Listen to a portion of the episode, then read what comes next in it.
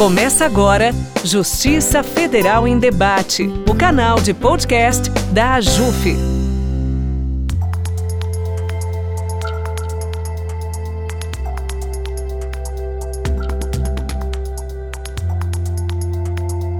Olá, ouvinte. Eu sou Lisa Azevedo, juíza federal da Seção Judiciária de Pernambuco e integrante da Comissão AJUF Mulheres.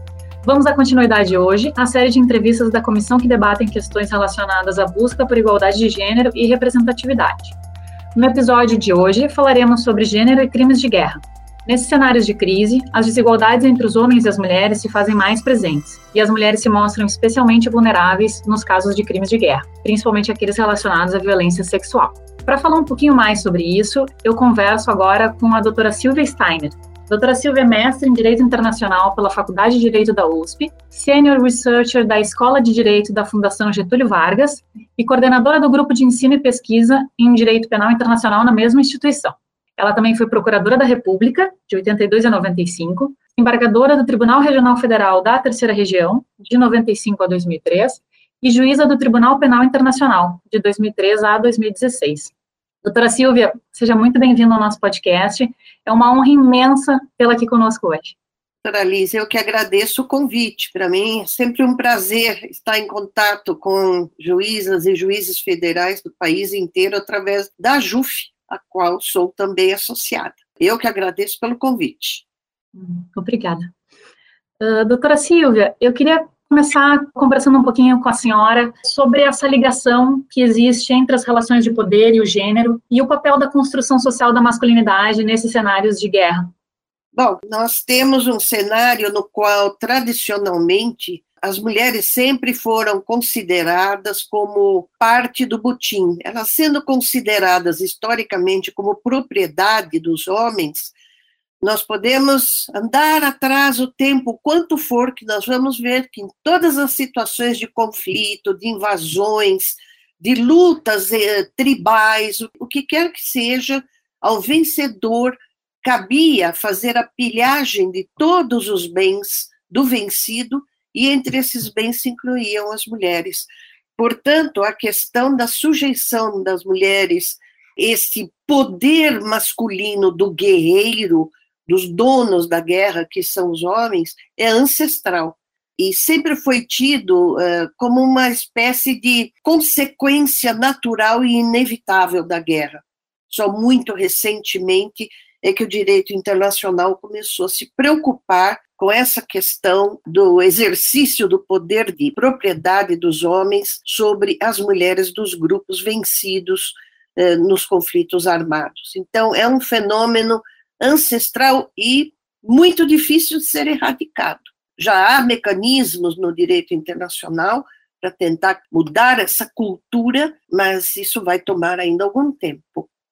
E, doutora Silvia, nesse cenário que a senhora vem explicando para a gente, como a senhora enxerga o papel do crime de estupro de mulheres e meninas em conflitos armados? Bom, nós chegamos a um ponto, como eu mencionei agora há pouco, que o direito internacional começou a atuar no sentido de coibir essa questão tão séria da violência sexual contra mulheres e meninas em conflitos armados. Primeiro, através da regulação ou da tipificação dessas condutas como graves violações do direito internacional, o Estatuto de Roma tipificando como crime, as convenções de Genebra de 1949 estabelecendo eh, normas bastante claras sobre consistirem essas violências sexuais, sérias violações aos usos e costumes da guerra, e, por fim, com a criação, junto a órgãos como as Nações Unidas, por exemplo, de comitês especializados, de comitê de peritos, de experts, na questão da violência de gênero em conflitos armados. Portanto, a partir da Segunda Guerra Mundial, a partir principalmente de Nuremberg, se tem um, um quadro muito definido de consistir a violência contra mulheres e meninas em graves violações do direito internacional e, eh, de acordo com o Estatuto de Roma, em crimes internacionais, que podem ser tipificados como crimes contra a humanidade, crimes de guerra ou inclusive crime de genocídio. É interessante a senhora falar sobre isso, porque era justamente a minha próxima pergunta. A senhora falou do Estatuto de Roma. O Tribunal Penal Internacional, em 98, o Tribunal Penal Internacional Especial para Ruanda, ele pela primeira vez definiu o crime de estupro como um crime de genocídio. A senhora poderia nos falar um pouquinho sobre, sobre essa decisão? Sim, essa é uma decisão considerada um leading case no direito internacional, na medida em que os estatutos dos dois tribunais ad hoc, o Tribunal de Ruanda e o Tribunal da Iugoslávia, e mesmo o Estatuto de Roma, que é do primeiro Tribunal Penal Internacional Permanente, eh, não colocam o estupro especificamente como uma das condutas típicas do crime de genocídio. Mas ah, o estupro, em determinadas circunstâncias, como foi evidenciado no caso Acaeso, ele é o instrumento utilizado para desvirtuar a composição étnica de um determinado grupo. O estupro foi utilizado também na Iugoslávia, na Guerra dos Balcãs, eh, na medida em que eh, se, se pretendia engravidar mulheres muçulmanas e, com isso, tirar a característica dos filhos que elas viessem a gerar.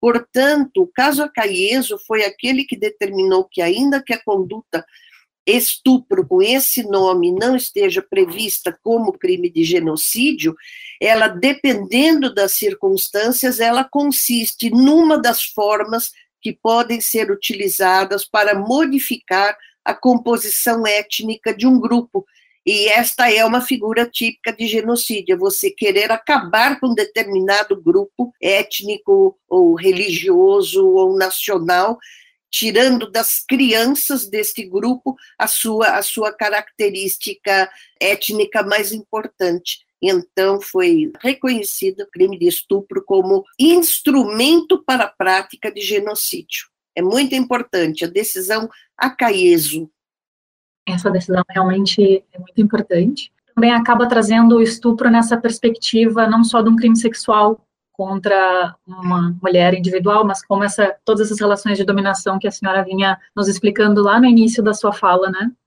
Doutora Silvia, uma outra questão interessante nesses casos de, de conflito armado e gênero são as mulheres que efetivamente atuam no combate.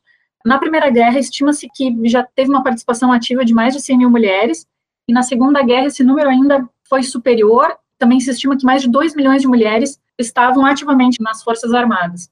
Os heróis de guerra, entretanto, são sempre os homens, não é? Por que, que a senhora acredita que as mulheres são invisíveis nesses cenários de guerra? Por que, que a guerra é sempre um ponto de vista dos homens?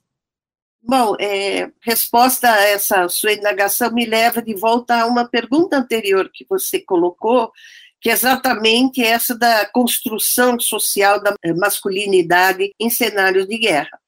Apesar da participação efetiva de mulheres em conflitos armados e nos conflitos modernos, maioria dos conflitos modernos são conflitos armados de caráter não internacional, a participação de mulheres é extremamente grande e em atividades de combate, quer dizer, não é não é somente aquela participação tradicional como enfermeiras, como cuidadoras eh, dos soldados. Aliás, existe ainda essa, essa figura da mulher que vai servir ao soldado, mas hoje em dia se vê também a participação ativa de mulheres em combate. A mim me parece, ou pelo menos pela experiência acumulada até agora, é no sentido de que essas mulheres, apesar de estarem envolvidas ativamente em combate, elas não estão em cargo de comando. Na maior parte das vezes, elas estão subordinadas ao comando masculino.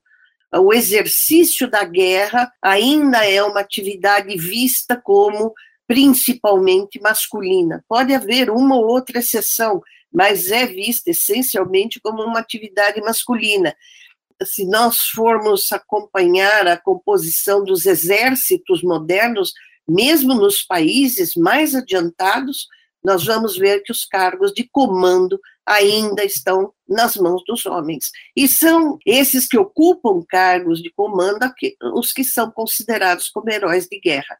Nós não temos muitas Anitas Garibaldi com esse destaque, na atualidade ou mesmo na história, na triste história da evolução das guerras.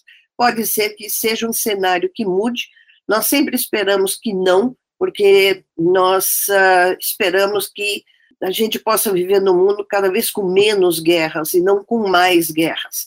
Mas, de qualquer forma, no cenário atual, os cargos de comando ainda são essencialmente masculinos e, portanto, são eles que ganham as medalhas e todas as honras por uma vitória no campo de batalha. Agora, nessa guerra da Ucrânia mesmo, algumas mulheres vinham se manifestar justamente nesse sentido, que as mulheres são sempre vistas como vítimas, e não que não sejam, mas que elas também queriam ser vistas como parte da resistência, que elas efetivamente atuam nos combates e, e queriam ser também reconhecidas por isso. Doutora Silvia, a senhora traz esse desejo, esse, sonho de um mundo sem guerras, que a gente não tenha mais guerras. Qual o papel das mulheres na superação dessa cultura de guerra? A senhora enxerga algum caminho nesse sentido? O que eu vejo é que a participação de mulheres nos conflitos armados, a mim, pessoalmente, ela me parece como uma dupla ou uma tripla forma de vitimização, porque as mulheres em situações de conflitos armados, elas sofrem porque seus pais, seus maridos, seus filhos deixam o lar para lutar, elas sofrem por serem vítimas de toda sorte de privações, porque elas ficam encarregadas dos filhos e de buscar alimento, de buscar água e de buscar lenha. Geralmente é dessas situações que elas são vítimas de toda sorte de violência sexual. Eu digo em relação, por exemplo, às meninas que são recrutadas para participar de conflitos armados e são recrutadas desde a mais tenra idade, com 10, 11 anos, elas ainda são sofrem a violência de serem escravas sexuais dos comandantes. As mulheres e meninas acabam sendo vitimadas em todas as circunstâncias de um conflito armado, mesmo quando elas atuam como soldados. Então, no caso Lubanga, por exemplo, o primeiro caso levado a julgamento pelo Tribunal Penal Internacional, nós tivemos uma quantidade de meninas soldados que eram ou sequestradas ou alistadas, às vezes até se alistavam espontaneamente a fim de poder defender os seus, as suas comunidades, e que exerciam o papel desde lavar a roupa, cozinhar, preparar o sabão e levar recados, atuavam em combates e ainda por cima eram escravas sexuais dos comandantes dos diversos, se podemos dizer assim, batalhões. A presença de mulheres nos conflitos armados, ou como combatentes, ou como civis vítimas de conflitos armados, e sendo vistas, portanto, como butim, como parte da pilhagem a que os vencedores têm direito, mostra que em todo esse cenário, não há um, um cenário que se possa dizer, puxa, que bom ver uma mulher atuando. Não, não é bom ver uma mulher atuando. Eu repito, não é bom ver uma guerra em nenhuma circunstância, mas ver as mulheres sendo triplamente vitimizadas em conflitos armados é um cenário realmente que a mim me parece intolerável. Eu acompanhei vários desses cenários de conflitos armados de caráter não internacional e sei o quanto as mulheres e as meninas sofrem a mais do que soldados comuns num cenário de guerra.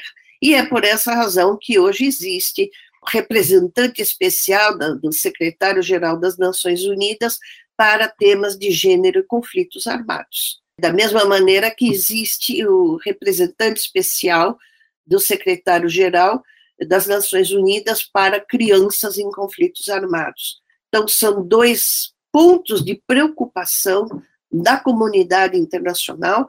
A Cruz Vermelha Internacional tem se ocupado demais desse aspecto. Organizações não governamentais, como, por exemplo, Médicos Sem Fronteira, têm se encarregado de dar assistência e de elaborar relatórios sobre a questão da violência sexual contra mulheres e meninas, soldados ou não, nos conflitos armados. Então, hoje sim se vê uma grande movimentação da comunidade internacional, tentando evitar essa dupla, tripla vitimização de mulheres e meninas em conflitos armados. Doutora Silvia, a senhora trouxe a questão das escravas sexuais, o quanto as mulheres e meninas acabam também sofrendo esse, esse outro crime. Quais são as dificuldades que a senhora enxerga na punição de todas essas violências e de alguma forma de impunidade que pode gerar e acabar surgindo no final desses conflitos? Doutora Liz, eu acho que o fundamental é que os estados, principalmente aqueles que ratificaram o Estatuto de Roma e as convenções de Genebra, que são consideradas normas de jus cogens, imperativas, que independem da ratificação dos tratados, se deem conta de que precisam implementar nas suas legislações internas essas normas especiais que tratam da questão da violência contra mulheres e meninas em conflitos armados. Não é muito diferente do que a questão da violência sexual contra mulheres e meninas nos conflitos urbanos.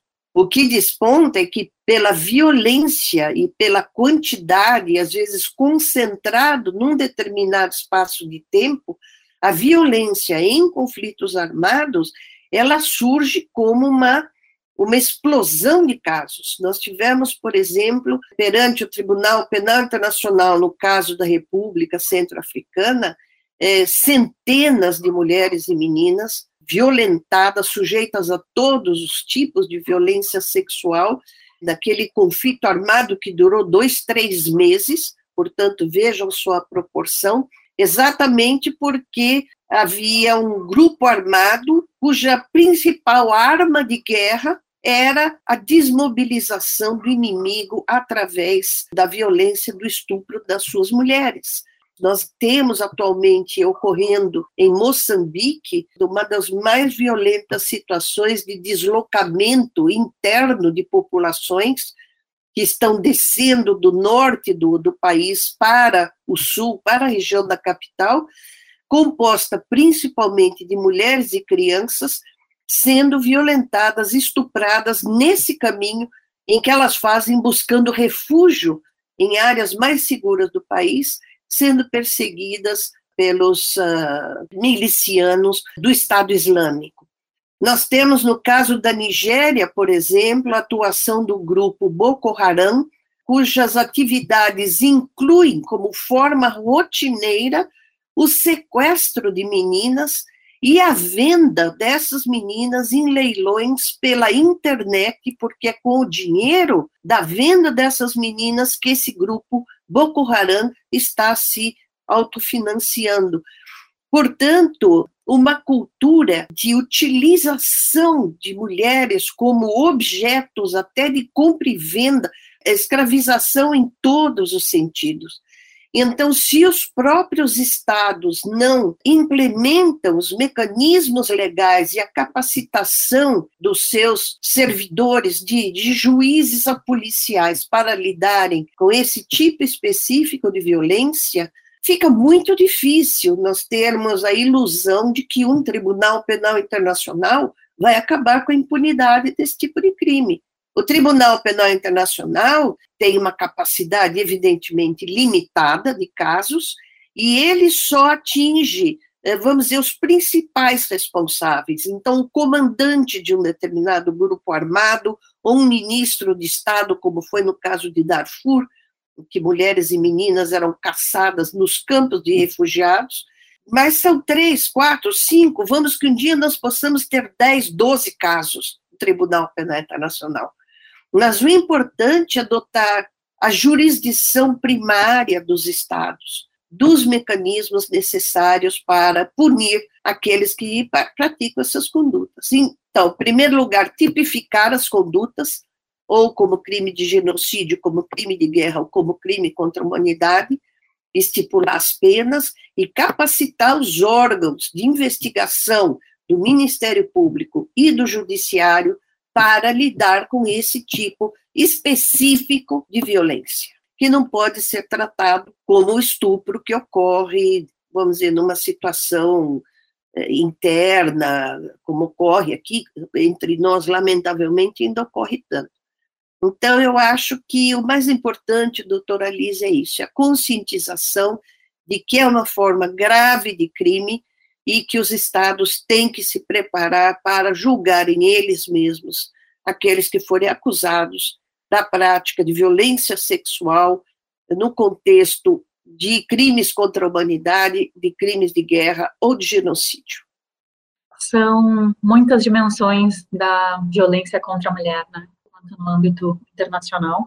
Já nos encaminhando um pouquinho para o final, eu queria só conversar com a senhora ainda sobre as violações, por vezes cometidas contra as mulheres, pelas próprias forças de paz, que às vezes vão de alguma forma auxiliar numa reconstrução, num pós-conflito, e por vezes acabam uh, revitimizando essas mulheres e também fazendo parte desse cenário de violência.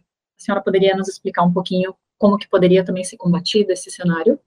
Sim, este, este também é um cenário que lamentavelmente ocorre, não com tanta frequência, mas mesmo assim, com, vamos dizer, passa a ser mais uh, reprovável de qualquer forma, porque são forças autorizadas a, a estar em territórios de outros estados exatamente para garantir a paz ou para, para restabelecer a paz, e nós já tivemos uh, notícias de alguns casos, ainda recentemente, na própria República Centro-Africana, é um dos países mais pobres da África, e passou pela situação em que alguns soldados da missão de paz francesa estavam atraindo crianças com barrinhas de chocolate ou com um pedaço de pão, exigindo em troca a prática de atos sexuais, principalmente sexo oral.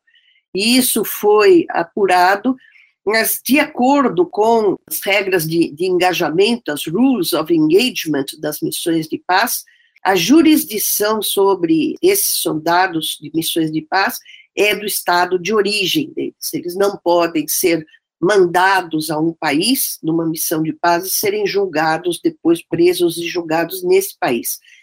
Então, esses soldados franceses foram todos entregues de volta à França e a França procedeu ao julgamento deles como crimes de guerra, de uh, violência sexual. Então, mais uma vez aqui eu digo, a solução é que os estados estejam equipados para proceder investigação, processo e julgamento desses casos. Neste caso, o país onde o crime ocorreu sequer tem jurisdição para fazê-lo. Então, tem que ser o país de origem. Aproveito essa oportunidade aqui para dizer que o nosso projeto de implementação do Estatuto de Roma ele está em andamento no Congresso em regime de urgência há 15 anos. E ele estabelece as figuras penais, as penas a serem atribuídas a cada crime, as circunstâncias atenuantes e agravantes, todas as normas compatíveis com o nosso direito penal interno, além de estabelecer algumas uh, normas processuais mais específicas e o que é muito importante, o regime de cooperação com o Tribunal Penal Internacional. Então, eu acho que é um trabalho de todos nós, eh, juízes, advogados, estudantes, Ministério Público, de insistir para que o, o projeto de lei seja aprovado o mais depressa possível e para que nós tenhamos condições de exercer a jurisdição primária tanto para os crimes de guerra como para alguns crimes contra a humanidade, como a tortura, por exemplo, se tivermos a legislação interna, nós podemos exercer a chamada jurisdição universal. Um agressor, o Omar al-Bashir, eh, se vier passar o carnaval do Brasil, nós teremos condições de prendê-lo e julgá-lo. Então, veja só a importância da implementação das leis que tipificam os crimes internacionais. Todo país tem que implementar as leis que tipificam e punem os crimes internacionais. É uma luta da comunidade internacional, não é uma luta isolada do Tribunal Penal Internacional. Essa é a verdade. Doutora Silvia, temos um longo caminho ainda pela frente, não é? Bastante, bastante. Infelizmente, a gente está chegando ao final Eu agradeço demais, demais a sua disponibilidade estar aqui com a gente hoje. Aprendi muito e foi uma honra essa nossa conversa sobre esse tema tão importante e atual. Muito obrigada. Mais uma vez, eu que agradeço, doutora Lisa, agradeço a JUF pelo convite, por poder me engajar em mais um campo de luta das mulheres através da JUF e me ponho à disposição sempre que necessário para que a gente possa manter e alimentar esse diálogo que é muito importante. Então, mais uma vez, muito obrigada. E obrigada a você, ouvinte, que ficou com a gente até aqui. No próximo mês, a gente volta a discutir os temas relacionados à Comissão AJUF Mulheres e Igualdade de Gênero, aqui no podcast da JUF. Até a próxima. Você ouviu Justiça Federal em Debate, o canal de podcast da AJUF.